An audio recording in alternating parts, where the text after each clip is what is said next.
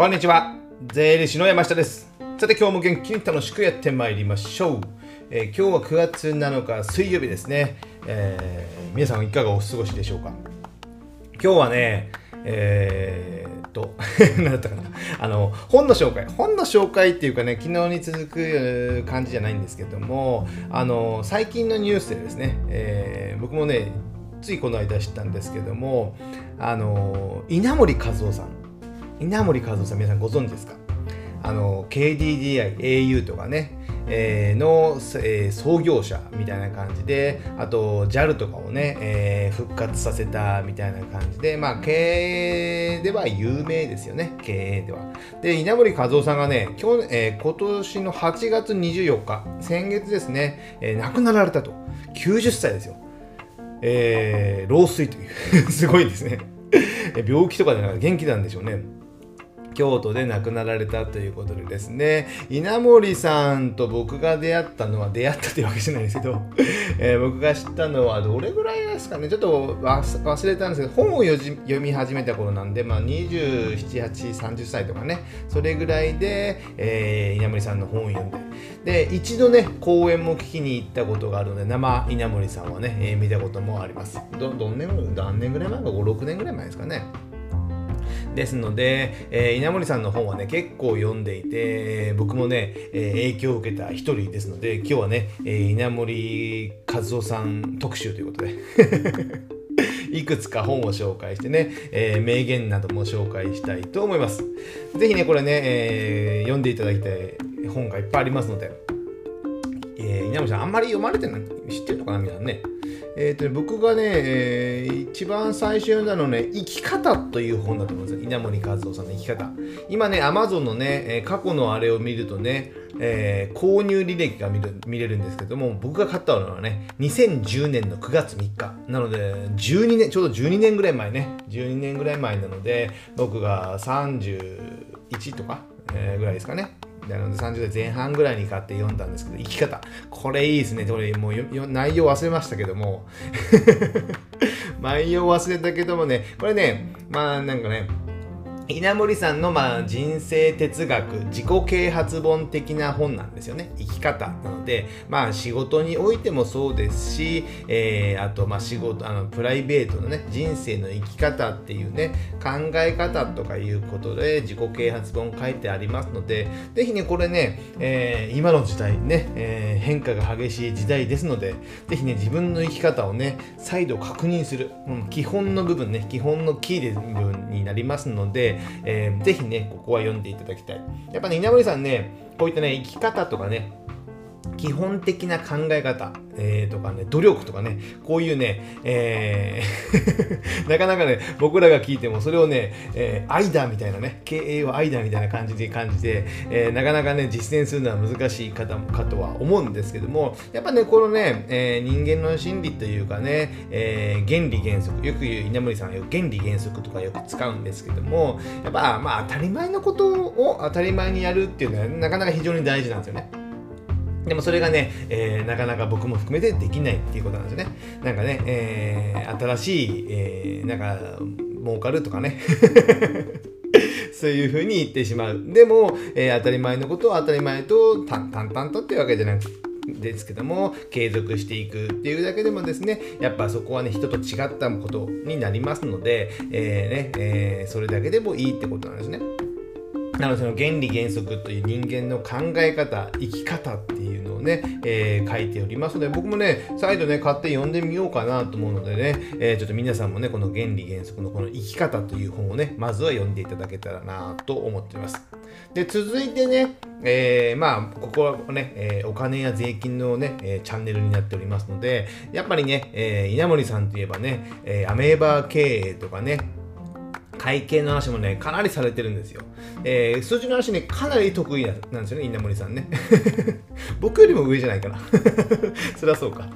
やっぱね、僕らみたいなのあって、僕らみたいなのって変ですけども、税理士が言うのって、じゃあ実際に何十人も何百人も雇って経営してるわけではなく、えー、まあ自分個人でやってるとかね、税で数人単位でやってるんですけども、やっぱね、大企業とか向けになるとアメーバ経営とかですね、やっぱね、えー、実際に経営から、えー、掴んだ数字の見方みたいな。これは数字からいきなり入ってるからですね。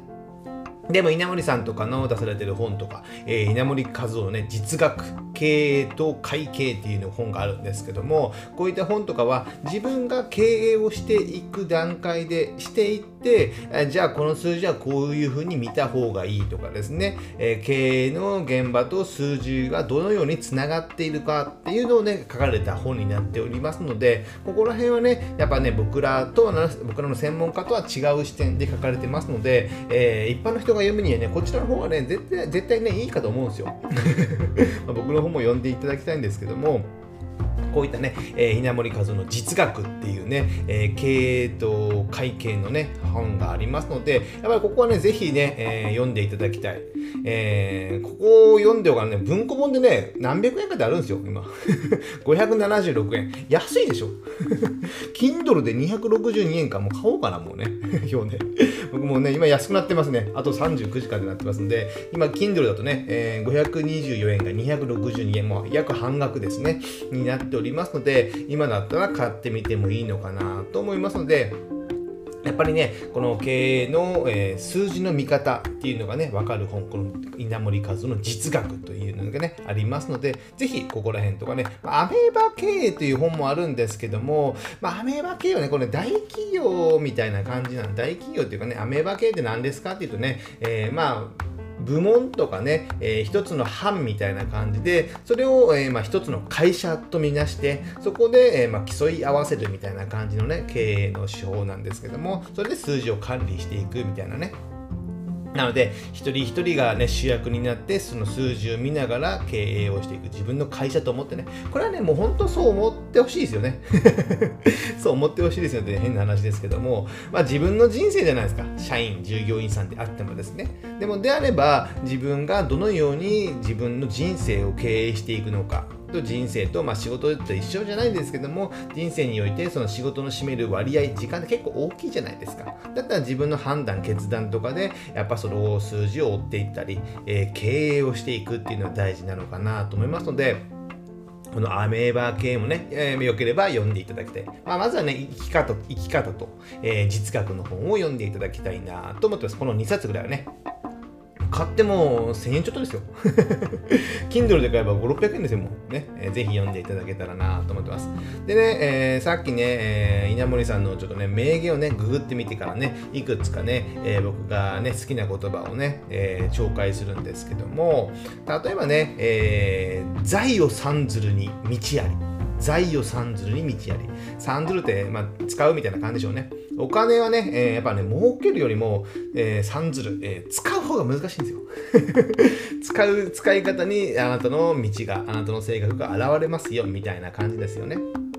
やっぱね、周りとか、まあ僕の仕事ではね、経営者とか社長の、えー、お金の中身を見ていますので、えー、なんとなくは、なんとなくというかね、かなりわかります。なので、これね、使い方って結構難しいんですよ。経営でも使い方なんですよね。別にプライベートでも使い方にもありますし、えー、お金を儲けて売り上げが入ってどのように使っていくかで、えー、経営の手法っていうのが出るんですよね。で性格も出ますで。その性格が決算書とかに現れるんですよ。で、決算書に現れて利益が出てないっていうことは、えー、そういう人だっていうことですね。なので、この財を三ずるに道ありっていうのはね、なかなかね、難しいですよね。考えらせられさせられる言葉かなと思います。あとはね、えー、ネギ目は経営っていうね、よく言われるね、えー、稲森和夫さんの名言なんですよ。ネギ目は経営。ネギ目はね、やっぱ経営者で最も重要なね、えー、役目の一つ。ネギ目っていうのはね、えー、値段ってことですね。商品やサービスの値段をいくらにするのか。いくらにするのか、その決めるのは経営者の仕事ってことなんですよね。えー、で例えば、えー、100円で売ることもできる、1万円で売ることもできるってことなんですよね。でも、それを、じゃあ原価から積み上げるのか。ね、えー、原価だけではなくても違うのでも見る。まあ、製造業とか原価で見る可能性もありますけども、いやサービスだったら1万円でもいいか10万円でもいいかもしれないでそれはあお客さんが買ってくれる値段ね。お客さんがそのぐらいの価値がある値段をやっぱり自分で見極めなきゃいけないと。ここねねぎめは経営っていうのね。やっぱね僕らみたいなサービスサービス業っていうんですかね。まあ僕らみたいなね、えー、労働集約型でなんか物を売るというわけではなくて、えー、キャラクターを売る。キャラクターを売ってるわけじゃないんですけど。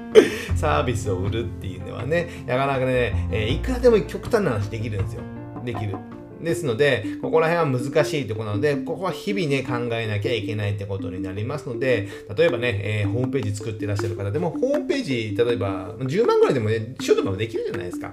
極端な話言えばですね。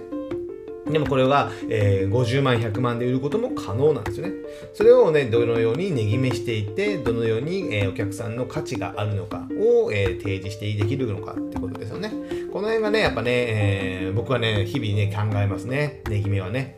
えー、その卵やね、ティッシュペーパー売ってるわけじゃないですよね。安売り合戦してるわけじゃないですよ、中小企業っていうのはね。ここはね、非常にぜひね、考えていただきたい。値決めっていうテーマですね。あとですね、まあ、利益率とかはね、やっぱね、かなり言われてますね。えー、結構ね、稲森さん厳しいんですよ。JAL の時も結構大変だったんじゃないか、再建の時もね、大変だったんじゃないかなと思うんですけども、やっぱ利益率がね、一桁、一桁ぐらいじゃね、やっぱね、ダメだと。結構言われてますね。こういったことはね、えー、やっぱね、えー、これぐらいしか出ないって思ってるんですよ。これぐらいが当たり前だみたいなね、原価はこれぐらいだ、利益はこれぐらい出るってね、当たり前ではなくて、えー、もっと本当はどうやったら出るのかっていうのを考えるということですね。そういうことをね、やっぱやっぱやっていかないと、経営者はその仕事を役目を果たしてないってことになりますので、この辺もね、えー、ちょっとね、胸が痛いですけども、ちょっと頑張っていきたいなと思っております。あとね、まあ、自己啓発ね、言葉で言えばね、えー、素直な心とかね、熱意、努力ってね、この言葉はね、稲森さんが結構出る言葉でね、えー、分かってるよみたいなね。分かってるけどできてないんですよね。できてない。ね、でもね、この単純なことっていうのがね、やっぱね、できてないと、えー、そういうのはね、えー、お客さんにも伝わらないってことなんですよね。で、素直な心ってね、素直ってね、簡単なんですよね。でも簡単だけど、大人になるにつれて、えー、できない。僕自身もできてない部分が多々あるっていうかね。あと、ね、熱意とかね、熱意とかいうのは、やっぱ熱意っていうのはお客さんとかね、人にも伝わるんですよ。伝わる。その人のその人の仕事の価値観っていうのがねやっぱ熱意っていうとか素直な心っていうのはね人にも伝わると思いますし、えー、伝わると思いますね。伝わるので。ここら辺はね、ほんとね、感情的なね、えー、部分になりますけども、大事なのかなと思ってます。あと、努力ってね、えー、書けば簡単なんですけども、なかなかね、やっぱできてない。えー、できる、継続してできないってことになりますので、この自分がちゃんと努力してるのかね、えー、ね、え今一度、ちょっとね、胸も、僕もね、ちょっと胸が痛かったので、今一度身を引き締めてね、やっていきたいなと思ってます。あと最後ね、えー、あ名言紹介するんですけども、えー、あらゆる事象は心の繁栄であるとね、えー、従って純粋な心でひたすら念じ続ければ大概のことは成就する成就するということでね、えー、あらゆる事象心の繁栄ということね自分がね、えー、悪い心があれば悪いことが返ってくると。綺麗なね純粋な心でやってればそういったものが返ってくる。まあ分かっちゃいますよね。分かっちゃいますけど、ね、やっぱ人間なんでね、えー、いろんな感情が巡り巡ったりするっていうことでね、やっぱね、ここね、この感情をね、よくしておくためにもね、えー、自分の、え、時間とかお金とかね、そういった部分をしっかりしておいておかなきゃいけない。やっぱね、日々ね、えー、お金がない、会社にお金がなくて、資金繰りに追われてってなるとね、せかせかせかせかして、えー、しまう。っていうことになると、そういったものがね、またね、え、心が、え、外に反映するっていうことになって、また悪いせかせかした仕事とかね、え、クレームがあったりとかね、そういったものが反映されるんですよ。なので、えある程度落ち着いて、えいられるようにちゃんとお金も利益も出せるような会社の経営をしていく。そうすることによってね、自分の心が落ち着く。落ち着くことによって、またね、え良い流れが、え外にも反映されるっていうことになるんですよね。ですので、えまあ、ね、自分のね、えー、身の回りに起こってることはま自己責任だと考えてね なかなか難しいかもしれませんけどもそういうすることで意外とね逆にすっきりするのかもしれない自分でやればいい話になりますからね他人を責めても仕方がない。周りを責めても仕方がない。それをね、えー、稲森さんはね、えー、心の反映、自分の心が反映されてるだけになりますので、やっぱね、えー、ここら辺はね、え、気をつけて。僕は結構ここは気にしてますね。自分の心とか、えー、時間とか落ち着かせる安定させるためにはどうしたらいいのかっていうのを意識することによって、えー、外の環境が全く変わってくるっていうのはね、えー、僕もね稲森さんを勉強しておりましたので生き方という本を読んでおりましたのでね、えー、それが活かされてるのかなと思いますので、ぜひね、えー、生き方という本と、稲森和夫の実学っていうね、お金の本がありますので、こちらのね、2冊をね、えー、手に取っていただけたらなと思います。じゃあね、稲森さんね、ちょっとね、寂しくなりますけど、寂しくなるかわかんないですけども、えー、やっぱね、90歳まで生きてね、えー、素晴らしいですよね。で、いろんな実績も残されておりますので、ぜひね、こういった本を読んで、えー、生かして、皆さんも生かしていただけたらなと思います。じゃあね、今日はね、稲森和夫さんのテーマでお話ししました。じゃあ今日はこれぐらいにしたいと思います。ではまた次回お会いしましょう。さよなら